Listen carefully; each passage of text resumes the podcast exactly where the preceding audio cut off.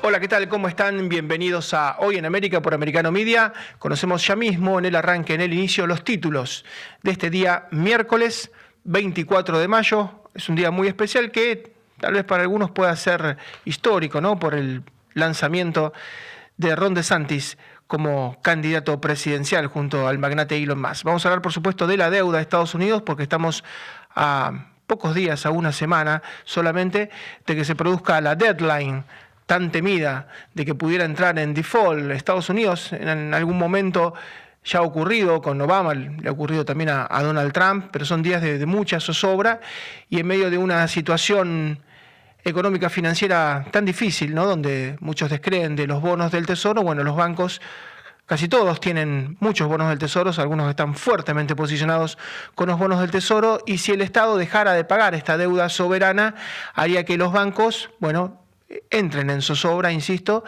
y pudiéramos tener un efecto dominó. Todos mirando a Washington, los republicanos dicen, los demócratas no se están tomando en serio lo del techo de la deuda. Vamos a hablar también de Lula da Silva, porque el presidente de Brasil no para de hacer papelones. Fue una reunión del G7 donde están los más importantes del mundo y dijo, no importa quién tiene la razón en la guerra. Y le respondieron, ¿cómo no importa? Que hay un país que invadió, hay imágenes hoy en todos los medios de comunicación de drones de lo que han hecho con Bakhmut. Eh, no, no se recuerda ni siquiera en la Segunda Guerra algo parecido. Es realmente impresionante esto de barrer como una alfombra, la forma que tiene Putin de destrozar las ciudades. El mundo está horrorizado. Y él dijo, no importa quién tiene razón en la guerra. Y le propuso a los ucranianos que resignen Crimea.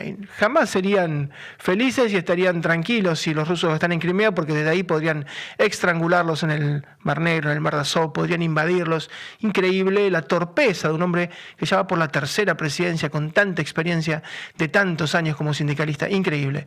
Y vamos a hablar también de Vinicius. Es una cuestión de Estado, no solamente para Brasil, se está haciendo una cuestión de Estado también el racismo contra los deportistas en España. Fue un estadio, Mestalla es un estadio, el del Valencia, donde la gente está muy cerca. Entonces la gente lo que hace muchas veces es, el Valencia tiene buenos resultados, en buena medida porque la gente se dedica a insultar a los jugadores rivales, los tiene prácticamente cara a cara. Hay muchas imágenes de Vinicius discutiendo con los plateístas y qué lograron. Bueno, Vinicius por supuesto es la, gran figura del Real Madrid, es una gran promesa, posiblemente vaya a ser el, futuro Messi en los próximos años, es la estrella de la selección brasileña, es el distinto. Entonces empezaron a insultarlos, aprovechándose de qué? Del racismo, y empezaron a decir un montón de cosas, lograron sacarlo del partido y lograron que lo expulsaran. Y se puso tan nervioso Vinicius que comenzó a pegarle a sus rivales y lo expulsaron, es decir, lograron su cometido. Bueno, muchas veces se utiliza el racismo como forma de amedrentar, de poner más nerviosos a los rivales. E insisto, esto está ya siendo una cuestión de Estado. Brasil se está quejando por lo que está pasando con sus jugadores. Los jugadores amenazan con medidas de fuerza si esto continúa, pero está tan cerca la gente. No hay fosos que dividan, no hay alambres, están prácticamente cara a cara. Muchas veces ustedes si siguen el fútbol, ven que un jugador mete un gol, va y se abraza con los hinchas. Si es un jugador local, por supuesto, ¿no? Porque los hinchas están muy a mano. Uno pasa un cartel de LED donde están las publicidades y a 4 o 5 metros están los hinchas. Esto es muy bueno cuando usted festeja, es muy malo cuando lo insultan y logran, entre comillas, sacarlo del partido. Le pasó a Vinicius, están todos muy enojados con el tema racial en España, que es una sociedad que hoy por hoy vive una enorme grieta. Vamos a empezar hablando de lo que decíamos al principio de Ron DeSantis. ¿Por qué? Porque hoy a las 6 de la tarde, hora del este, Ron DeSantis se va a juntar nada más y nada menos que con Elon Musk, con el hombre más rico del mundo, para muchos el hombre más inteligente del mundo, el dueño de SpaceX, que manda cohetes al exterior y posiblemente sea el responsable de la carrera que tenga que ver con la astronomía en Estados Unidos en los próximos años, el dueño de Twitter, por supuesto. Esta transmisión a las 6 de la tarde va a ser por Twitter, el dueño de Tesla, que ha revolucionado los paneles solares y ha revolucionado los autos eléctricos, de Neuralink, donde piensa de alguna manera incorporarle casi una computadora al ser humano, robotizarlo, hacer una suerte de cyber. Bueno, Elon Musk, el hombre más rico del mundo, que siempre votó a los demócratas, ha cambiado, se ha hecho republicano y se ha puesto muy cerca de Ron DeSantis. El anuncio es a las 6 de la tarde. Va a decir Ron DeSantis que está running for president. Va a decir que eh, va a ser seguramente contendiente de Donald Trump, con quien se llevó muy bien, pero ahora tiene grandes diferencias en la interna republicana y muchos piensan que bueno, quien gane esta interna seguramente será el próximo ocupante de la Casa Blanca ante un oficialismo tan dubitativo, que va con un candidato que es poco competitivo como Joe Biden, si finalmente va por la reelección, entre el 60 y el 70% de la gente directamente no quiere que Joe Biden vaya por la reelección. Pero ahora eh, por el momento el expresidente Donald Trump está adelante en las encuestas, le lleva muchos puntos, pero la campaña de DeSantis no empezó, empieza ahora y el lanzamiento realmente es muy disruptivo.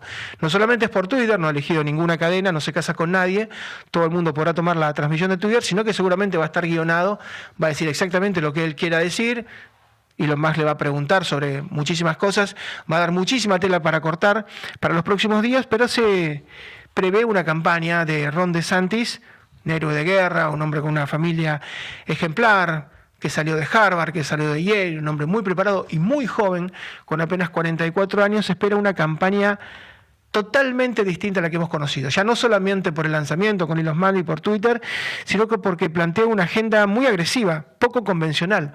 Insisto, con una campaña distinta. Es Casey, la esposa de Ron DeSantis dijo se viene algo muy, muy grande. ¿Por qué? Porque va a haber un bombardeo implacable e impredecible. Va a generar controversias de manera permanente. Insisto, Ron DeSantis en su campaña, vamos a asistir a una campaña que nos va a tener realmente ya no sentados en la silla y en el sillón, sino de pie mirándola, porque del otro lado va a estar nada menos que Donald Trump, quien de ninguna manera rehuye a, a la lucha, ¿no? Justamente se burlaron, dijeron, miren, eligió Twitter porque ahí puede monologar Ron DeSantis, pero después va a tener que venir a las primarias el año próximo, estado por estado, y va a tener que debatir, y ahí las cosas contra Trump enfrente, una cosa es tenerlo de amigo, otra cosa es tenerlo de enemigo, nadie lo desea, porque Donald Trump, el expresidente, no suele callarse nada, y si hay algún punto débil de Ron DeSantis, por supuesto que se lo va a explotar. Pero digo, vamos a ir a una campaña completamente distinta, una interna completamente distinta, que va a ser casi como una presidencial. Insisto, estuvieron mucho tiempo juntos. Donald Trump es un vecino de Florida, de Palm Beach, donde tiene mar a lago, siempre elogió el modelo, pero bueno, empezaron a criticarse. Ron DeSantis dijo, bueno, Donald Trump se acostumbró a perder. Ya perdió la elección del 2020 contra Biden, la del año pasado la ganó, pero no la ganó por la marea roja que todos pensaban, entonces empezó a tildarlo de loser lo cual no es verdad, porque ha sido un hombre exitoso en su vida, ¿no? En lo personal, en lo empresarial, por supuesto en lo político, donde apareció de manera disruptiva y llegó nada más y nada menos que al Salón Oval de la Casa Blanca. Lo cierto es que Insisto, van a pegarse con todo lo que tengan en una interna que promete ser día por día, palo por palo. Esto por un lado es bueno, por un lado es malo. Por un lado es bueno porque usted monopoliza la atención. Fue como la guerra de Coca y Pepsi. Ustedes saben que cuando empezó la guerra de Coca y Pepsi tenían el 50% del mercado norteamericano. A los pocos años tenían el 75% y un juez le dijo, esperen, ustedes se están peleando y están pulverizando las gaseosas regionales. Esto no va, esto es una guerra pautada. Yo no digo que es una guerra pautada, digo que cuando la guerra es tan fuerte, el resto queda afuera. ¿Sobre qué va a pivotear seguramente mm, Ron DeSantis? Bueno, sobre los problemas judiciales, reales o ficticios o armados de Donald Trump, eh, los juicios que tiene por acoso, por supuestos acosos sexuales, los juicios por su situación financiera, los juicios por el manejo, desmanejo, lo que el FBI lo, lo acusa, ¿no? De información clasificada, reservada cuando era presidente y después cuando dejó la presidencia. Es decir, vamos a ver que cada uno va a exhumar, va a desenterrar el punto débil de los demás. Y mientras tanto, ¿qué ocurre con los demócratas que van a colaborar con la campaña? Porque en esto de, realmente son, tan serpenteantes, eludir la cuestión de la inmigración en el sur, eludir la cuestión económica, que es tan, pero tan preocupante, eludir la cuestión de la inseguridad, lo único que hacen va a ser darle más argumentos, van a fogonear de alguna manera esa interna republicana. Por supuesto, se pondrán de acuerdo para criticar esta administración de Joe Biden, que insisto, dos de cada tres norteamericanos no lo querría ver nuevamente como candidato a la presidencia, sin embargo es muy posible, ya lo ha anunciado, que esto va a suceder eh, y lo que dice Elon Musk concretamente es, si el que pasa es Ron DeSantis, él claramente se inclina por Ron DeSantis en la interna republicana, si el que pasa es Ron DeSantis, la elección estará resuelta, diciendo, si va Trump, son dos personas casi de la misma edad, si va DeSantis, el impacto va a ser muy grande. ¿Por qué?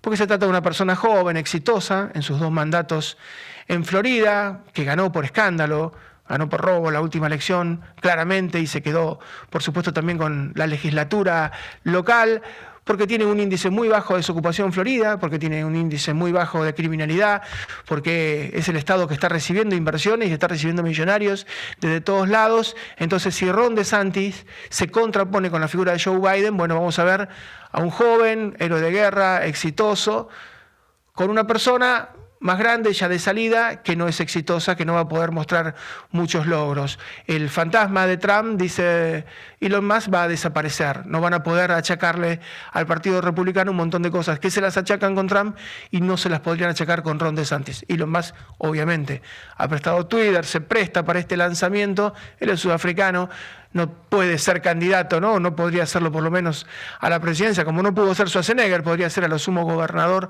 nunca podría ocupar la Casa Blanca, pero se ha inclinado claramente. Es a las seis de la tarde, es hoy, puede marcar un antes y después y por supuesto dejará muchísima tela para cortar. Pausa muy breve, ya regresamos.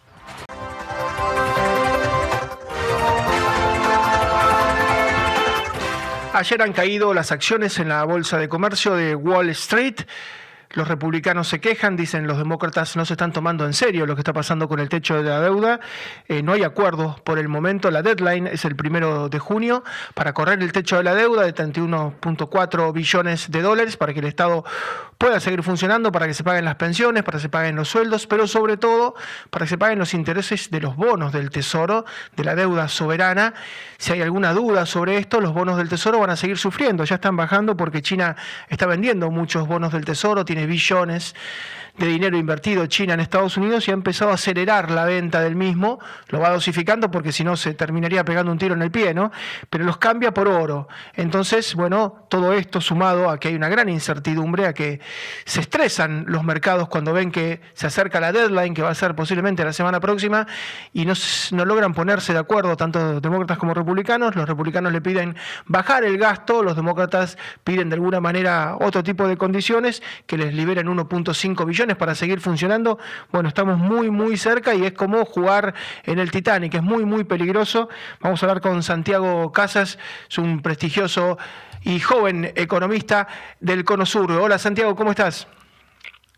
¿Qué tal, Marcelo? ¿Cómo estás? Me gusta estar con ustedes. Bien, y hay una enorme preocupación porque se acerca la fecha, se acerca la deadline, no hay un acuerdo político y muchos dicen, cuidado, porque si se dejan de pagar los intereses de los bonos y esto se suspende, ya hemos visto lo que pasó con el Banco Signature, lo que pasó con el First Republic Bank, lo que pasó con el Silicon Valley Bank, y no es un momento como para estar embromando, como para estar haciendo chistes cuando el efecto dominó está ahí a la vista. Totalmente, totalmente. Cuando un banco tan importante quiebra, la verdad es que pone las alarmas de todo el, mercado y los agentes económicos en que otro banco le puede estar sucediendo lo mismo. Y cuando se generan esas expectativas de que el sistema eh, financiero está endeble o débil, eh, la gente tiende a, a sacar, retirar su dinero del banco o vender las tenencias que tienen de, de activos más riesgosos y se coloca en cosas seguras donde la gente pueda asegurarse que no pierda su capital y sus, sus ahorros a lo largo que ha a lo largo de su vida. Entonces, no es, no es estos fenómenos de, de confianza, de corridas bancarias o de quiebre de bancos, no son para tomárselos a la ligera porque pueden desencadenar problemas mucho más graves. Eh, entonces, hay que estar atento a la evolución de, de estos acontecimientos para ver si otros bancos siguen yendo por el mismo camino, dado la desconfianza que puede generar en el público de Estados Unidos. ¿Hasta qué punto han estresado la suba de tasas, la situación? ¿no? Porque uno ve que la tasa de alguna manera está a 10 años en el 4.30, eh, perdona, a 2 años en el 4.30 y a 10 años está un poco menos, está en 3.70, pero bueno, son tasas que están inclusive todavía por debajo de la inflación y la FED ha dicho nosotros la tasa no la vamos a bajar porque mientras haya esta inflación vamos a mantener, pero claro, eh, para el sistema financiero pagar semejante tasas que en los bancos está por encima, está por el 8%, en las tarjetas de crédito están el 15, en el 20% anual, ¿hasta qué punto eh, esta suba de tasas estresa aún más la economía? Bueno, en realidad también hay que mencionar, cuando uno habla de que ahora la tasa está alta, hay que mencionar que la, tasa estuvo muy baja por mucho tiempo. Entonces, como la tasa estuvo baja por mucho tiempo, se entraron en proyectos de inversión que tal vez no eran tan rentables como se creía, y que ahora cuando las tasas se empiezan a normalizar, dada una tasa de inflación también, que en definitiva sigue siendo una tasa real negativa, eso hay que tenerlo en cuenta, los proyectos que antes parecían rentables porque la tasa estaba artificialmente baja, ahora dejan de serlo. Y eso compromete mucho los rendimientos de los bancos y que también generan, bueno, esas expectativas que yo decía antes, para que la gente huya de los bancos porque se entraron en proyectos de inversión que no eran tan rentables como se, como se esperaban y, y hace que los bancos hayan tomado malas decisiones eh, sobre dónde colocar el dinero a los depositantes porque siempre recordemos que el banco coloca dinero de los ahorristas que colocan sus depósitos en el banco y los invierte a determinados proyectos de inversión. Entonces, cuando aumenta la tasa, el costo del financiamiento de esos proyectos se hace más alto.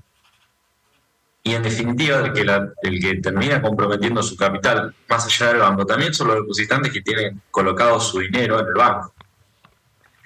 Entonces, al mismo tiempo que, mencionamos la tasa hoy está relativamente alta, que de hecho no lo es porque sigue siendo en términos reales negativa, eh, la explicación viene porque antes se tenía la, expectativa de que estaba, estaba bien en ese nivel bajo y realmente no era así. Así es, y se da como una suerte de tormenta perfecta, porque bueno, tenemos que la deuda ya no se puede correr el techo de 31.4 billones, hace falta un acuerdo del Congreso que por hoy se reúnen permanentemente Kevin McCarthy de los republicanos con Joe Biden en el Salón Oval y no logran ponerse de acuerdo. Por esto se está sumando China, que todo el tiempo está vendiendo estos bonos del Tesoro, ¿no? Durante mucho tiempo dijo, bueno, ustedes tienen un déficit comercial con nosotros, 500 mil millones de dólares por año, pero nosotros les compramos bonos y vamos esterilizando ese déficit y se junta también lo de la tasa. Entonces, es la deuda, es la tasa, es China y es de alguna manera el yuan que quiere reemplazar al dólar, ¿no? Ya los BRICS prácticamente están dejando de usar dólares y por primera vez en los últimos días el yuan ha desplazado en el comercio internacional al dólar. Digo, son muchas cosas y uno ve que en las reuniones no se, los republicanos dicen no se lo toman en serio, pero por lo menos no, no se los ve acuciados, no se los ve de alguna manera sorprendidos por lo que puede llegar a pasar, ¿no? Estamos a, a una semana nada más. Bueno, esa es una publicidad muy interesante que Estados Unidos va a tener que defender si quiere seguir manteniendo su, influencia y poderío del dólar a lo largo de todo el planeta. Va a tener que enfrentar todo este sistema, este, esta situación con, China y con Rusia que tratan de desplazarlo como, el, el de la moneda de, de comercio mundial. Realmente esto es muy importante para Estados Unidos porque todo lo que, lo que emiten al tener tanto respaldo de demanda a lo largo de todo el planeta, hace que eh, puedan gozar de, de, emisión monetaria sin que tenga tanto impacto inflacionario. ¿Sí? Hoy que la tasa de inflación sea alta en Estados Unidos no implica que no debería ser más alta si no tuviera este tipo de demanda de dinero a lo largo de todo el planeta. Y entonces se pueden dar el lujo, más, eh, teniendo que ver con el tema de, financiamiento del déficit fiscal, de financiar déficit con emisión monetaria sin que tenga impacto en los precios internos de Estados Unidos, tanto como debería, ¿no? Porque, ¿qué pasa? Estados Unidos hoy goza de la demanda de dinero de dólares a lo largo de todo el planeta, pero eso es algo que no se tiene que dar por dado, porque tranquilamente eso puede dejar de, suceder, y eso dejaría de suceder en base a si el dólar sigue perdiendo valor y si siguen teniendo que emitir dinero para financiar bonos, financiar gastos del Estado y demás. Entonces, Estados Unidos tiene que cuidar ese poder económico porque a lo largo de toda la historia le ha dado una posibilidad muy grande de emitir dinero con respaldo de la demanda mundial que tranquilamente podría dejar de existir y tranquilamente la demanda mundial podría ir diversificándose en otro tipo de monedas, como puede ser la moneda china o, los euros. Así es, el 60%, el 60 del comercio mundial y también el 60% de quienes atesoran hoy dinero en el mundo sigue siendo el dólar, pero esto no quiere decir que no, que no, no pueda cambiar. Exactamente, y eso para Estados Unidos no es, no es menor, es muy importante que siga siendo la moneda más grande de todo el planeta.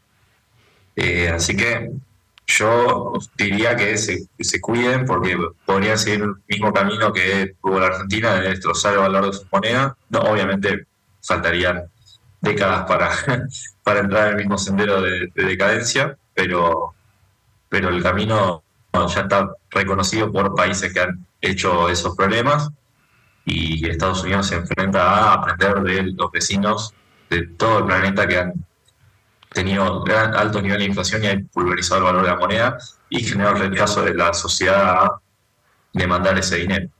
Así es, Santiago, un gran abrazo como siempre y muchísimas gracias. ¿eh? Un gran abrazo. Gracias a vos, Marcelo. Abrazo grande. Gracias, Santiago Casas, economista del Cono Sur y los únicos que no parece darse cuenta de la gravedad son los actuales administradores de la Casa Blanca, porque son una serie de factores. Los republicanos dicen, no se están tomando en serio el tema de la deuda, no se están tomando en serio el tema del déficit comercial que hay con China, que de alguna manera está pulverizando al dólar en todos los lugares que puede. China se junta con Brasil y dicen comercia con yuanes, se junta con Putin y dice comercia con yuanes, ahora con Arabia Saudita, ahora con Irán, o sea, las potencias petroleras, más potencias como las del BRICS. Están de alguna manera, India todavía no se decidió, pero bueno, está dentro del BRICS y puede ser muy influenciable. Trata Modi, el presidente de, de, India, de ser equidistante. Vamos a ver hasta cuándo puede mantener ese equilibrio. Es decir, hay agresiones externas y hay torpezas internas. Eh, cada vez que Kevin McCarthy sale de la Casa Blanca y habla, dice, mire, la verdad es que no quieren bajar el gasto. Y estamos en un año que no es electoral, ¿qué va a pasar el año que viene? La cosa va a ser aún peor. Bueno, ya hubo sacudones con el Signature, con el First Republic Bank, con el Silicon Valley Bank, ¿qué hace falta? Otra crisis. O sea, solamente se entiende a los latigazos, solamente se entiende cuando uno está, como le pasó a Janet Yellen, al borde del abismo, bueno, uno espera más racionalidad, espera una medida preventiva, espera un poco más de inteligencia. Hoy por hoy eso no se ve, no existe. Pausa muy breve, ya regresamos. Está sorprendiendo a propios y extraños el desvarío, ¿no? De alguna manera la deriva del presidente de Brasil, del gigante, de Lula da Silva, porque estuvo presente el fin de semana pasado en el G7, una reunión del Grupo de los Siete, a la cual fue invitada en Hiroshima, y bueno, intentó acercarse a Volodymyr Zelensky, que era otro invitado, el presidente de Ucrania, quien no quiso recibirlo. ¿Por qué? Porque Lula llegó a decir, no importa quién tiene razón en esta invasión ilegal de Rusia a Ucrania. El mundo le está diciendo que no, el tribunal, la Corte Penal Internacional de La Haya le está diciendo, señores, eh, Vladimir Putin es un criminal de guerra. Por supuesto que sí importa quién tiene razón, y la razón la tiene Ucrania, pero él se ofrece como mediador en la guerra y dice de antemano, bueno, pero Crimea tiene que quedar para Rusia. Pero ¿qué clase de negociador de entrada ya dice, bueno, eh, las cosas no se van a discutir porque ya tiene la razón eh, Moscú. Bueno, muy increíble porque es una persona acostumbrada como sindicalista a negociar. Ha negociado toda su vida cuando uno ve la integración de lo que fue su campaña electoral. Puso en el futuro gobierno gente de derecha, gente de centro, gente de izquierda. Armó un Frankenstein con las piernas de uno, los brazos del otro, la cabeza de un tercero. Bueno, el Frankenstein le cuesta bastante caminar, ¿no? Porque después es difícil compatibilizar y poner a todos de acuerdo. Pero en campaña era un tipo muy pragmático. Cuando llega al gobierno está pulverizando de alguna manera las medidas económicas que había obtenido Jair Bolsonaro, su predecesor, que hubiera muy poca inflación, menos inflación que los Estados Unidos, que no hubiera déficit fiscal, que hubiera al contrario superávit fiscal, récord de exportaciones. En pocos meses, en apenas cinco meses, está pulverizando el legado de Bolsonaro, pero lo peor de todo, está haciendo un papelón a nivel internacional porque Itamaraty, que es el palacio donde están las relaciones exteriores de Brasil, tiene mucho prestigio, porque al margen de que Brasil sea de derecha o sea de izquierda, Itamaraty siempre tuvo un rumbo. Bueno, Lula con su extravío con este, esta deriva que tiene, yo no sé qué es lo que le pasa, está haciendo un papelón. Volodymyr Zelensky ni siquiera se quiso reunir con él. Es un país que está invadido, que necesita cualquier cosa que le den desde armas a comida, ayuda. Y siendo Brasil un gigante, ni siquiera quiso perder cinco minutos porque lo considera una persona insignificante o peor. Lo considera como lo consideró la Casa Blanca, un loro de China. Jamás había pasado esto. Las relaciones de Estados Unidos con Brasil siempre fueron excelentes. Brasil mandó tropas a la Segunda Guerra Mundial, siempre hubo una sintonía entre Washington y Brasilia. Bueno, el vocero de Joe Biden dijo, atención, Lula se ha transformado en un loro de Xi Jinping. Vamos a ir a Brasil, vamos a hablar con nuestro amigo y colega Patricio de la Barra. Hola Patricio, ¿cómo estás? Hola, muy buenos días, Marcelo. Creo que tú lo has dicho todo, con excepción de que Lula da Silva tiene dos grandes obsesiones. La primera es que le den el Premio Nobel de la Paz, y eso no lo desconoce nadie.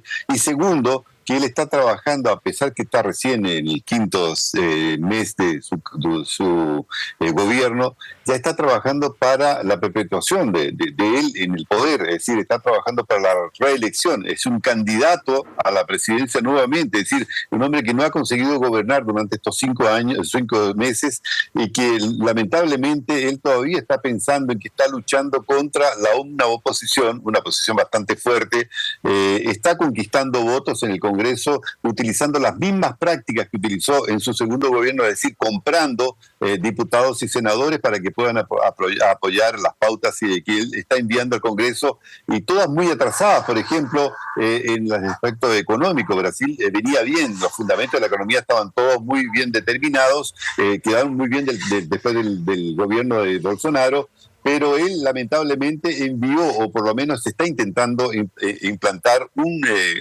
tal de alcabozo fiscal, que es un conjunto de medidas que irían contra justamente a, lo que ya se había hecho anteriormente, incluso incurriendo eh, legalmente en ilegalidades como la que incurrió eh, la propia Dilma Rousseff, por ejemplo, de eh, gastar más de lo que recauda, es decir, transgrediendo la ley de responsabilidad fiscal, inventando algún otro papel para darle, para poder mantenerse él como un populista que da beneficios para el pueblo, cosa que no ha conseguido hasta el momento. Es decir, un hombre que prácticamente no ha hecho absolutamente nada en el, en el plano local y en el plano internacional ha pasado unas vergüenzas enormes como esta porque nosotros vimos, todo el mundo vio en el G7 cuando él estaba sentado, no levantó la vista para eh, aproximarse, como lo hicieron todos los demás eh, eh, jefes de Estado que estaban en ese momento, ministros, primeros ministros y ministros de Economía, para ir a saludar a Zelensky, que estaba ahí, que había llegado. Él después hace una declaración mentirosa diciendo que había marcado la reunión, pero que el presidente de Ucrania no había llegado a esta reunión.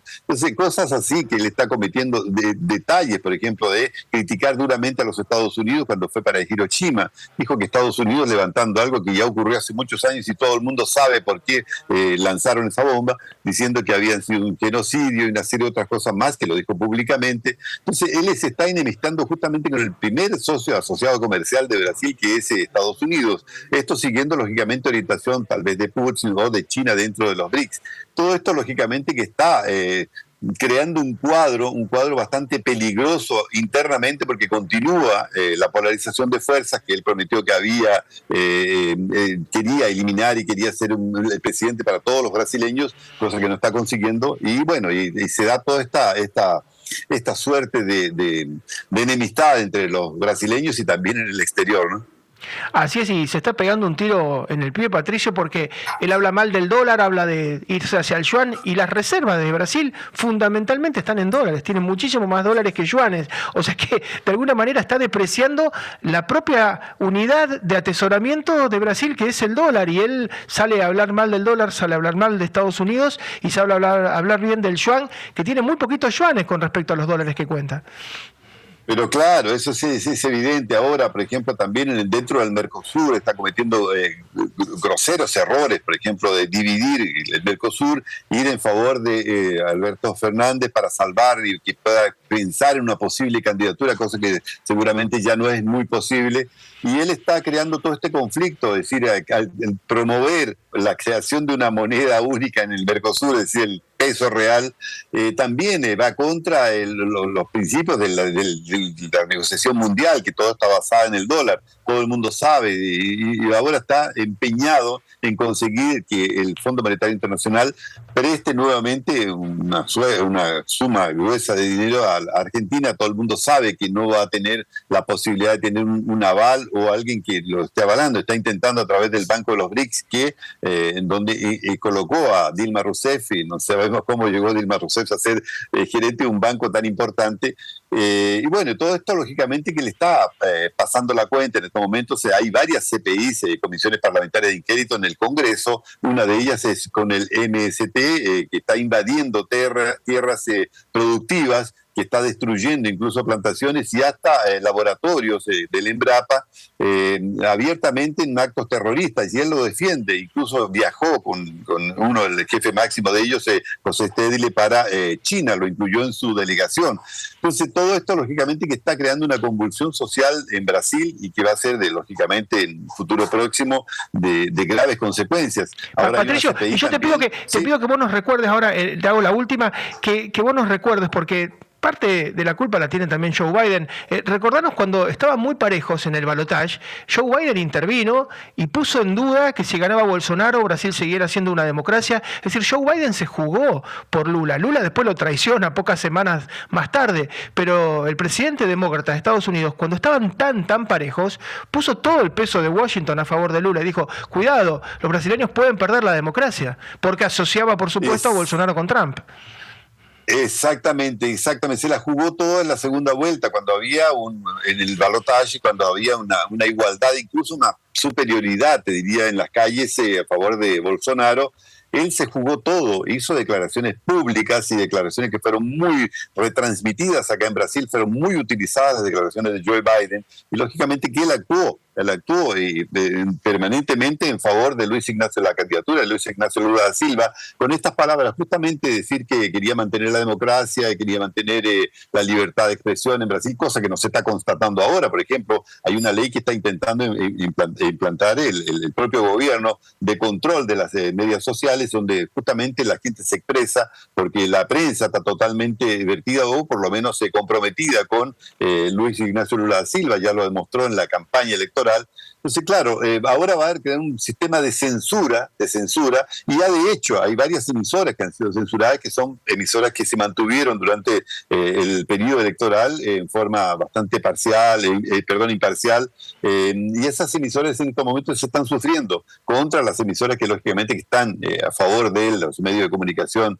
masivos como la Globo, Folia o Estado de San Pablo, que ahora recién viene a reconocer su error, que se, también se la jugaron por eh, la candidatura de Luis Ignacio da Silva, una candidatura impuesta por el Supremo Tribunal Federal, donde ellos tienen nueve de los once miembros fueron electos por o colocados ahí por eh, Lula da Silva y por Dilma Rousseff. Y son ellos los que están mandando en estos momentos en el país, mandando a detener, aprender, eh, sin siquiera que las personas pasen por una primera instancia, como está ocurriendo con aquellas personas que fueron sorprendidas frente a los cuarteles, que eran actividades pacíficas, manifestaciones muy pacíficas, y bueno, y los detuvo y hay, hay un montón de personas detenidas, las cuales no se sabe la cantidad, primero, y segundo, que no se le permite a los abogados eh, saber exactamente por qué ellos están siendo eh, condenados sin eh, por un juicio justo. Entonces, todo esto, lógicamente, está... Te prometo que este tema lo, ampliamos la próxima porque es muy, muy interesante. La gente no sabe lo que está pasando en Brasil, es muy interesante que lo cuentes. Un gran abrazo, Patricio, como siempre. Vamos a la pausa, ya regresamos en un minuto nada más.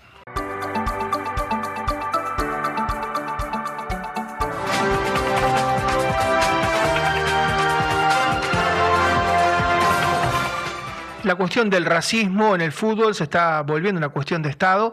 Vinicius es un jugador completamente distinto, es una estrella brasileña que brilla en el Real Madrid, posiblemente sea el futuro Messi, es un jugador muy, pero muy desequilibrante, pero se enoja en 8 de cada 10 problemas por racismo en la Liga Española, en 8 está Vinicius, porque le dicen barbaridades, le dicen desde simio, mono, que es negro, porque saben que se enoja. Entonces, cuando se da como el fin de semana pasado un partido en el Mestalla, que es la cancha del Valencia, donde la gente está muy, muy cerca, bueno, él puede escuchar las cosas que les dicen y él empezó a interactuar, empezó a insultarse con la gente, terminó expulsado, es decir, que la gente logró su objetivo, que fue desequilibrarlo, sacarlo del partido y que terminaban expulsándolo pero Brasil se quejó a nivel institucional con la Liga Española, han suspendido al Mestalla por cinco fechas y esto es cada vez más frecuente, tratar de influir sobre los jugadores. Insisto, muchas canchas la gente está muy cerca, el hincha está prácticamente al lado del jugador, el jugador mete un gol y va y se abraza con los hinchas, pero eso cuando usted es local, cuando es visitante la pasa mal porque lo insultan, le dicen de todo y el racismo en el deporte realmente ha tenido muchos capítulos. María Rita Figueira ha preparado un top ten seguramente de los casos más relevantes y por supuesto Vinicius los está detonando. Hola María, ¿cómo estás? ¿Qué tal Marcelo? Tengo malas noticias. Yo creo que no es el único caso y no va a ser el último. No, perdonen mi escepticismo, pero yo creo que no va a ser el último. Cuando uno repasa distintos casos en distintos deportes, encuentra que la cobertura periodística de años atrás parecía como que iba a ser definitivo, que se iban a tomar medidas pero esto continúa. Como vos muy bien dijiste, los simpatizantes del club adversario gritan, pero también los propios, los propios. Yo lo viví en Santiago Bernabéu con Roberto Carlos, que era un ídolo, le gritaban macaco, le gritaban mono. Eh, cuando la cuestión viene por el color de piel o por la religión, eh, sabemos que en algunos deportes la pasión, la adrenalina de jugadores y de simpatizantes hace que se griten mucho, se insulten, pero acá hay cosas que van más allá. En Brasil, en Río de Janeiro, apagaron las luces del Cristo Redentor como, para, como mensaje para solidarizarse con el caso Vinicius. Muchos hablaron con él y también vamos a hacer un repaso de otros deportes. En tenis, eh, Leighton Hewitt, el australiano, eh, increpó a un juez de línea eh, diciendo que beneficiaba a James Blake, que era por el color de piel similar. Y también nos vamos a ir al 2001, lo que ocurrió en Indian Wells, cuando la familia Williams, Venus, Richard y sobre todo Serena, que estaba jugando la final, fueron abucheados, tales así que estuvieron 14 años sin intervenir en uno de los torneos más importantes del mundo como es Indian Wells. Nos vamos a ir al año 2005 el club Quilmes, el equipo de Quilmes, jugaba la Copa Libertadores y Leandro de Sábato, un defensor, tuvo problemas con Grafite, un delantero del San Pablo, y fue demorado 48 horas porque se adujo que lo insultó, eh, refiriéndose no solo a insultos con palabras fuertes, sino a su color de piel. En básquet, en España, eh, hubo un momento muy desagradable. Yago Mateo dos Santos, un basquetbolista joven brasilero que milita en un equipo alemán en la Eurocup, eh, frente al Juventud de Badalona de Cataluña. Bueno, una simpatizante de los catalanes le gritó tanto que tuvieron que intervenir los directivos para expulsarla del club porque fue algo insoportable, insoportable porque en el básquet también los, simpatizantes están muy cerca. Uno y tantos casos, el de Lukaku, un jugador belga de origen congoleño, en el Inter Juventus, él milita para, los para el Inter de Milán. Bueno, tanto le gritaban que él les, los hizo callar, marcó un gol determinante, lo expulsaron porque fue doble amarilla y como provocación ya tenía una amarilla y fue expulsado. Eh, ustedes conocen el movimiento Black Lives Matter, que para algunos tendría que ser All Lives Matter, todas las vidas importan. Bueno, las vidas de los negros importan.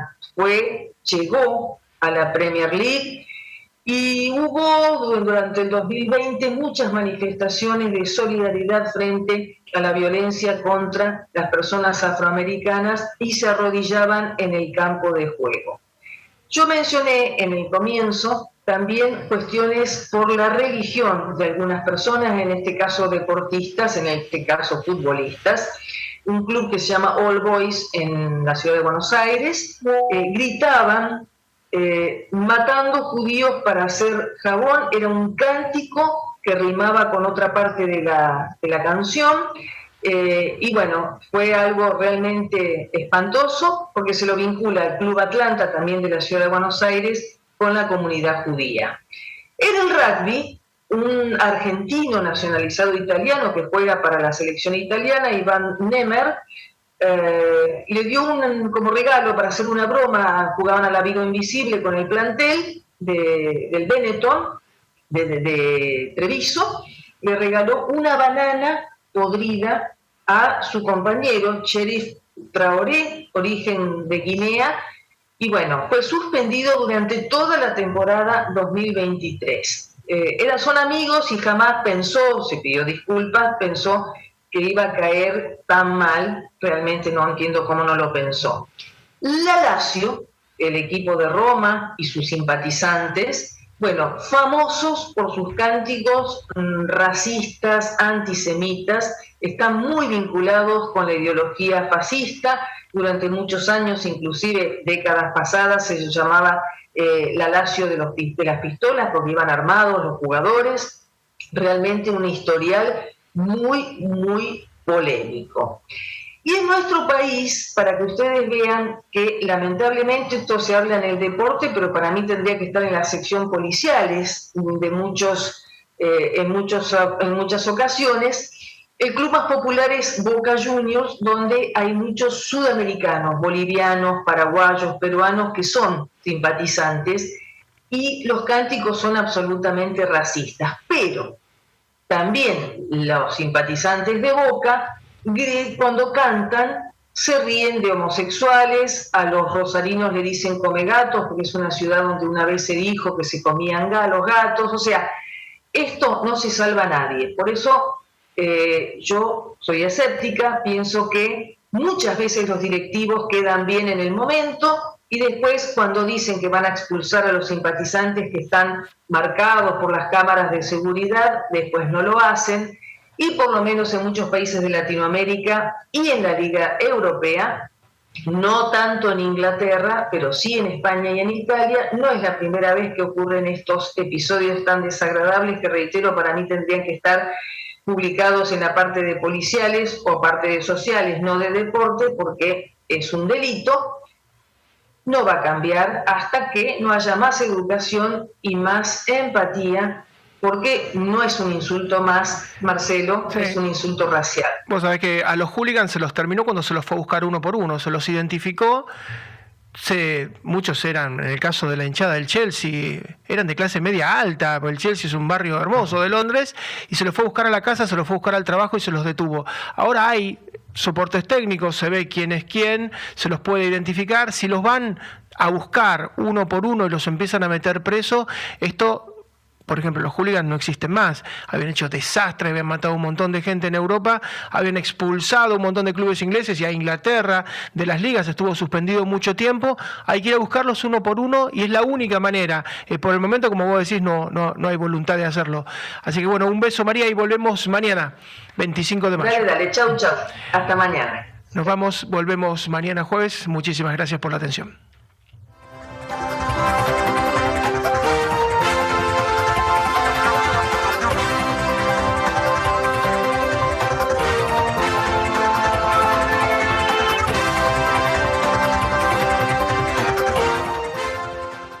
This podcast is a part of the C Suite Radio Network.